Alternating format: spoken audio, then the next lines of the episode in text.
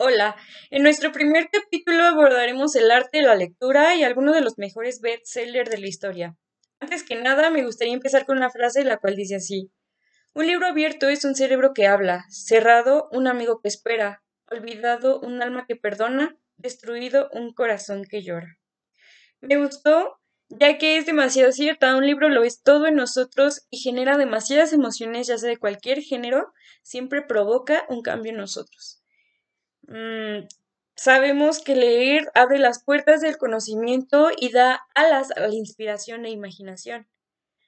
Nadie puede prohibirnos leer, al igual que nadie puede prohibirnos a pensar o imaginar, somos libres para hacerlo en el momento que creamos y para leer lo que queramos.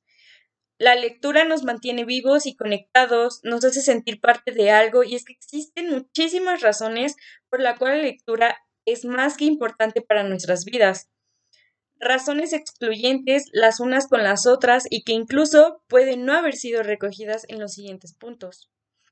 Al fin y al cabo, la lectura nos hace libres y podemos sentir sus beneficios de múltiples maneras.